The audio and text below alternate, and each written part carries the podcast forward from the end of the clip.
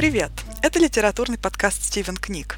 Сегодня с вами Валентина, и мои мини-эпизоды – это литературный салон Стивена, куда приходят интересные люди, приносят с собой свежесть, новизну и неожиданные темы для обсуждения. Сегодня неожиданной темой для обсуждения будет готика и готический роман в целом, а интересным человеком и совершенно неожиданным гостем будет Дарья Королева. Привет всем! Дарья уже давно занимается готикой и знает про готический роман, если не все, то очень близко к этому. И сегодня мы поговорим про черты готического романа и проиллюстрируем это все на примере одной из наших самых любимых книг, романе Дафна Дюмарье «Ребекка». Ну так вот, что же такое готический роман? Готический роман, который также называют черный роман или роман ужасов, это популярный литературный жанр английской литературы эпохи предромантизма, являющийся связующим звеном между э, эпохой просвещения и периодом романтизма. А в литературе со временем этот термин переосмыслился и приобрел значение ужасное и сверхъестественное. Однако изначально в 17-19 веке, когда готический роман только появился, это был жанр, в котором описывались романтические приключения в таинственной или пугающей обстановке. Действительно, роман Дафна Дюмарье Ребекка очень подходит под все это описание. И романтические приключения, и пугающая таинственная обстановка. О чем же, в принципе, эта книга? Молодая непретенциозная барышня, которая является компаньонкой старой богатой и очень претенциозной барышни на курорте встречает таинственного аристократа, который вдруг делает ей предложение. И она оказывается в его, опять же, таинственном и загадочном аристократическом поместье, где с ней начинают происходить разные удивительные вещи. И Ребекка, вопреки ожиданиям, это не имя этой самой непретенциозной барышни, это имя бывшей жены.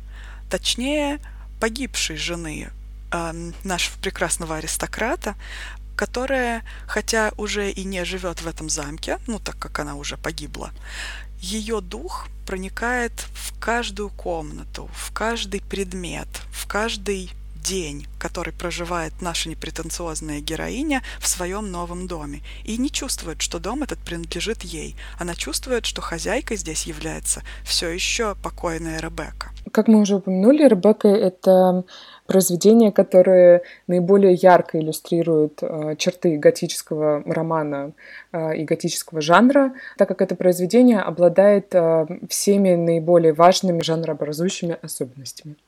К ним относится особый хронотоп, который можно коротко описать как героиня, злодей, замок, зловещий секрет, противостояние хрупкой молодой героини и готического злодея, тайна и или сверхъестественный страх перед ним, тут могут быть вариации, необычное место действия и мотив пленения, разорванность временного повествования. А, существует еще ряд особенностей, таких как, например, а, наличие в произведении смерти или, что бывает чаще, убийства, сильные негативные эмоции, которые переживают главные герои, такие как страх, гнев, потрясение, ужас, а также ярким элементом могут быть а, кошмарные сны одного или нескольких героев. Ну а теперь мы поговорим поговорим о том, как все эти черты готики проявляются в романе Ребекка. Итак, поподробнее о каждой черте. Первое — это особый хронотоп, что означает, что в произведении описывается какой-то потайной ход или потайная комната. Это может быть лабиринт э, и лестницы, которые иногда ведут в подземелье, или комната с секретом, в качестве которого нередко выступает загадочный портрет, например. А среди других тайн, таящихся в глубинах готического замка, э, особняка или монастыря, это следы чудовищных преступлений или потустороннего вмешательства. Герой вынужден пройти весь многоуровневый лабиринт готического топоса, который и приведет его к раскрытию роковой тайны и одновременно к более глубокому пониманию себя. В Ребекке мы можем увидеть это с самого начала, в самой первой сцене, а, которая является сном главной героини. Эта сцена задает мрачный и таинственный тон всему произведению. Главная героиня видит странный достаточно сон, в котором а, Мендерли, это особняк, Для героини закрыт, на воротах э, перед подъездной аллеей висит цепь и замок, и девушка не может преодолеть эту преграду. В этой же сцене мы находим и упоминание сверхъестественных сил. Оба эти пункта характерны для готического романа. Даже извивающаяся и петляющая подъездная дорожка к особняку, которую героиня сравнивает со змеей, напоминает бесконечно запутанный лабиринт, из которого невозможно выбраться. И, например, столь красивый и романтичный символ, как цветы, перевернут э, в романе и, в частности, в данной сцене с ног на голову. Вместо того, чтобы вызывать какие-то романтические ассоциации, они вызывают у главной героини дурноту и ужас. Очевидно, можно провести отчетливые параллели между мрачными замками классических готических романов и особняком Мендерли, который в литературе часто описывают как готическое здание, полное секретов и тайн. Мендерли напоминает типичное готическое место действия еще и по той причине, что и в самом поместье имеется тайна. Это западное крыло, которое становится э, в своем роде запретной территорией для героини, ведь там раньше жила Ребекка. И даже внутри загадки западного крыла имеется еще одна. Это комната бывшей владельца Мендерли, где домоправительница и по совместительству личная помощница Ребекки, миссис Денверс, устроила настоящий храм, в котором присутствие Ребекки ощущается сильнее, чем где бы то ни было в доме. Героиню влечет туда будто невидимая сила, пока девушка наконец не оказывается в комнате своей соперницы и едва не расстается с жизнью под давлением миссис Денверс. Итак, мы видим, что дом из места, в котором царит любовь и теплота, превращается в обитель напряжения и страха. Даже природа вокруг поместья в какой-то мере добавляет мрачности и без того гнетущей атмосфере. Кроваво-красные рододендроны и волны величественного моря с шумом разбиваются об острые скалы, создавая мрачную атмосферу. Вообще эффект этого романа очень в большой мере зависит именно от атмосферы, а не только от сюжета. И вот эти атрибуты, которые нагнетают таинственную атмосферу, нагнетают какой-то ужас, а, пробуждают все наши тайные и не очень тайные страхи, вполне хорошо сочетаются с сюжетом, где героине нужно будет разгадать некую загадку. Вообще, вот образ миссис Денверс очень показательный. Она похожа немного на летучую мышь, она похожа немного на какую-то ведьму или призрак, или привидение. И вот этот вот мотив призраков тоже довольно ясно прослеживается в этом доме и замке, да, который похож чуть ли не на замок Дракулы. Да, на замок Дракулы именно. Что у нас еще есть интересного, что проявляется здесь в своей полной готичности, например, временная разорванность. Да, это одна из э, наиболее важных черт готического романа, и в Ребекке она наблюдается сразу в двух аспектах. Во-первых, сама структура повествования, в которой основная история — это ретроспективный взгляд главной героини на то, что происходило с ней и ее мужем в прошлом, много лет назад. Ну а во-вторых, это немного нетипично, но внутри основной истории наблюдается не непосредственная временная разорванность, а как бы возвращение призраков прошлого в настоящее. А, хотя Ребекка мертва, а смерть или убийство является еще одним пунктом, напоминаю, а, говорящим в пользу готического, готической природы романа, ее присутствие ощутимо повсюду и во всем. Даже после своей смерти она отравляет жизнь героям и не дает им обрести счастье. Присутствие Ребекки до такой степени ощутимо, что кажется чем-то сверхъестественным. Автор так искусно выстраивает повествование и так умело взращивает в читателе чувство подозрительности, используя различные стилистические приемы, что вплоть до признания Максима в убийстве Ребекки Пам-пам-пам, спойлеры. А читатели мучают сомнения в достоверности смерти бывшей миссис Де Винтер. Создается впечатление, что она действует как будто из-за кулис, мастерски управляя эмоциями людей, живущих в Мендерли. И читатель ждет, что она вот-вот появится на сцене.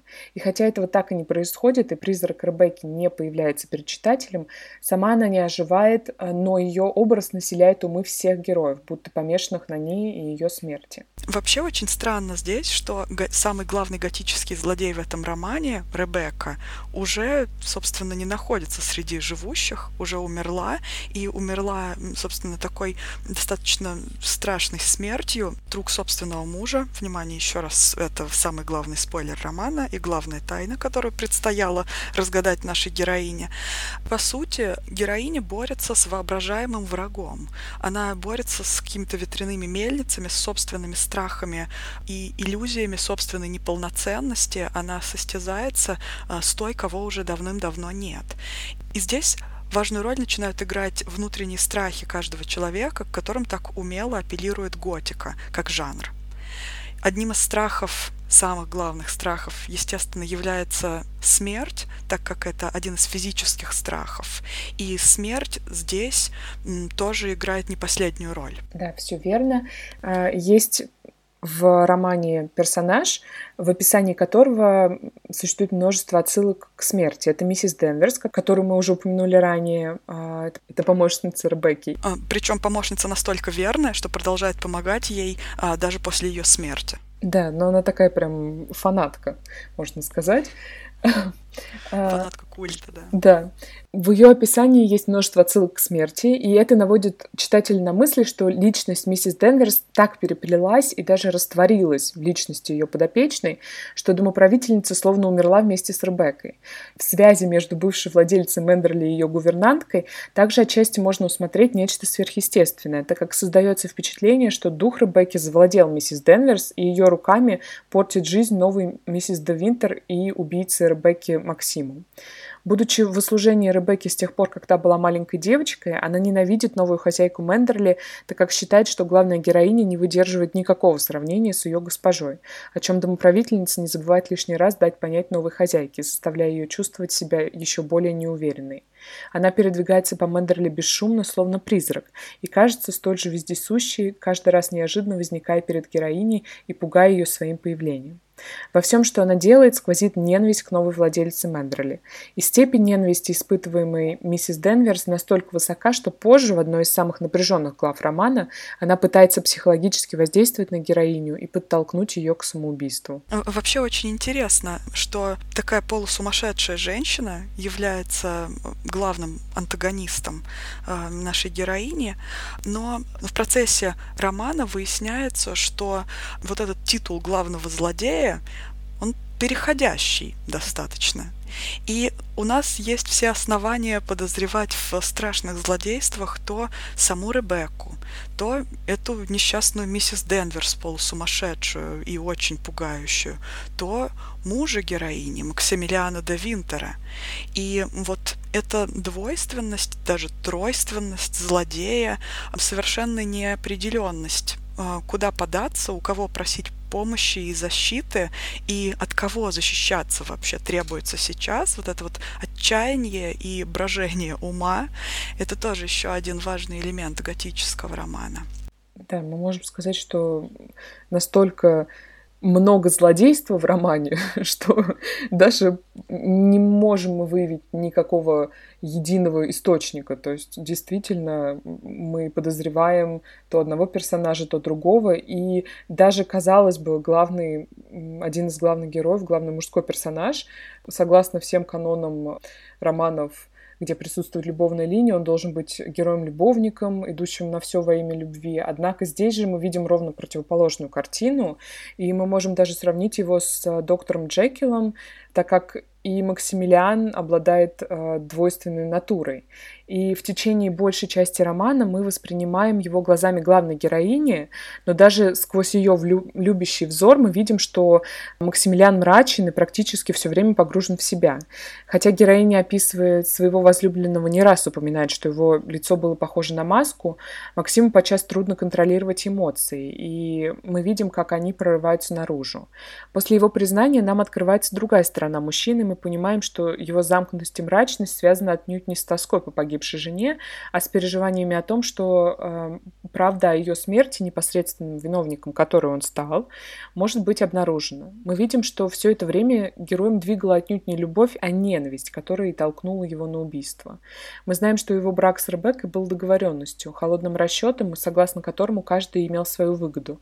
Максимилиан даже несколько раз произносит э, слово «дьявол» в отношении своей бывшей супруги. Он также говорит о том, что не испытывает, не испытывает и не испытывал никакой любви к Ребекке. Это именно то, чего боялась главная героиня. А напротив, ненавидел и ненавидит ее, так как она была злобным и насквозь прогнившим существом. То есть настолько сильные негативные эмоции испытывал он по отношению к своей бывшей жене. В конце концов, в романе все зло и весь негатив, получается, исходил именно от титульной героини. Все сходится именно на ней. Она является таким воплощением всего ужасного, что только только может быть в человеческой природе, а, а своего рода проклятием, которое было наложено на это поместье и, в принципе, на всех обитателей этого поместья. Вообще сам образ Ребекки, хочу еще о нем чуть-чуть сказать больше, является чуть ли не эталонным злодейским образом, потому что она очень удачно представлена в романе сначала как идеальная трагическая возлюбленная, в которая была просто эталоном всех добродетелей, красоты и великолепия, а в конце оказалась средоточием всех сил зла и каким-то чуть ли не дьявольским отродьем, которое нужно было уничтожить, иначе никак с этим злом справиться было просто невозможно.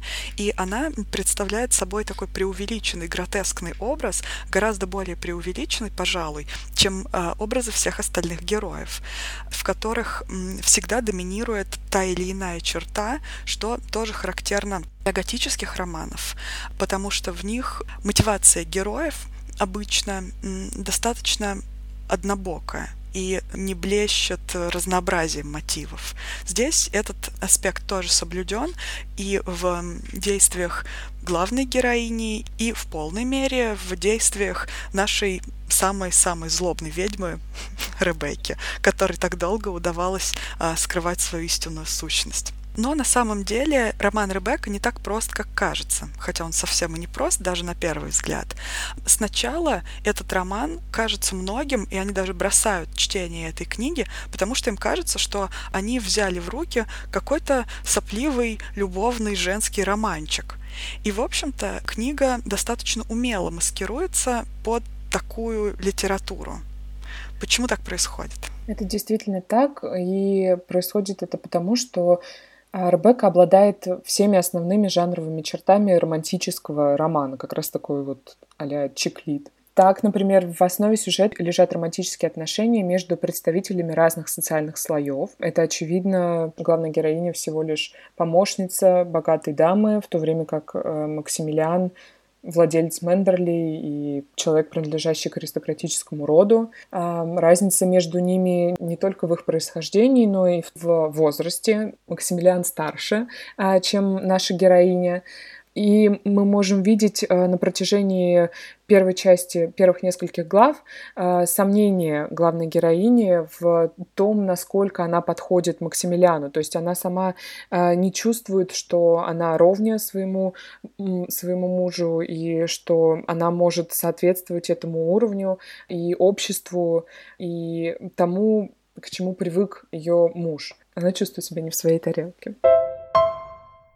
А следующая черта — это э, то, что главная героиня — простая девушка, юная, э, она сирота и пребывает вдали от родных мест, находится в стесненных обстоятельствах. То, о чем мы уже говорили. Это каждый сериал «Россия-1». Примерно, да. Выехал на курорт, увидел ее мужчина, богатый, влюбился, все вот прямо по классике. А также экзотичная обстановка, а, опять же, курорт, пальмы, море, склоны, скалы, в общем, эм, такая необычная обстановка, э, которая располагает, наверное, к какому-то курортному роману, поэтому что ведет нас к следующей черте, это сильные эмоции. В этом курорте возникают между главными героями, но также мы говорим и о ревности, о душевных муках, то, что чувствует главная героиня, потому что ревность является одним из наиболее важных эмоциональных, по крайней мере, мотивов данного произведения. Главная героиня все время сравнивает себя с э, умершей женой Максимилиана, Ребеккой, и понимает, что в этом сравнении она проигрывает, что она не ровня Ребекке, и вряд ли когда-нибудь сможет в глазах Максимилиана и других что она когда-нибудь сможет э, стать настолько же потрясающей хозяйкой, как и почившая Ребекка. А, и также еще одна черта — это препятствие, которое героям необходимо преодолеть. А, ну, в данном случае, очевидно, это как раз-таки образ э, бывшей жены и эта аура безупречности, но и, безусловно, козни, которые строит миссис Денверс. И, наконец, счастливый эмоционально удовлетворительный финал. Здесь, конечно, можно поспорить, потому что финал э, произведения не такой радужный, как это обычно бывает э, в традиционных э, романтических романах. Но это как раз позволяет нам сказать, что даже основные черты романтического романа э, в Ребекке окрашены мрачностью готики. И поэтому, несмотря на то, что этих черт здесь очень много, их нельзя игнорировать, готического в данном произведении значительно больше. А я вот здесь немножко не соглашусь, потому что самый последний пункт наш — это счастливый эмоционально удовлетворительный финал.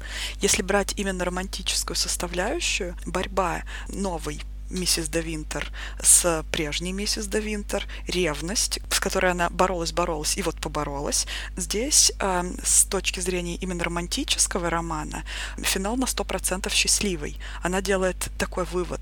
Он меня все-таки любит, он любит именно меня, не как замену Ребекки, а именно вот он меня любит, а ее-то он ненавидит. И настолько это для нее счастливый романтический финал, опять же, что ей все равно, что ее муж убийца. То есть здесь я уже могу сказать, что Россия один прям выходит на первый план. Она застилает весь здравый смысл вообще героини. И несмотря на ту готическую окрашенность, вот как раз о которой ты сказала, действительно они теряют поместье, они теряют э, спокойную жизнь, они много чего теряют. Да, но в голове у героини вот этот вот романтический приоритет настолько захватил ее, что для нее уже, в общем-то, это не так важно. У нее и до этого поместья не было, а теперь ее муж любит.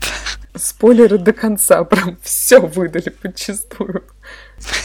Ну, раз уж спойлерить, так по полной. А, ну и подводя итог, можно сказать, что большинство а, исследователей сходятся на том, что жанровая принадлежность романа Дафны Дюмарье — это романтический готический роман. То есть э, роман сочетает в себе черты э, как романтического романа, так и традиционные готические черты. Спасибо большое, Дарья. Это было очень интересно для наших слушателей хочется сделать небольшой анонс.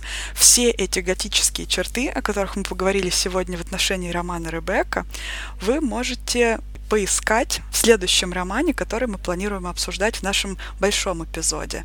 Предметом нашего обсуждения будет роман Брэма Стокера «Дракула», где вся эта готика, практически без примесей, развернется уже по полной. Спасибо большое, Дарья, за эту прекрасную спасибо. беседу. За приглашение. Надеюсь, увидимся или услышимся, или то и другое очень скоро в следующих эпизодах. Всем спасибо. Пока. Пока.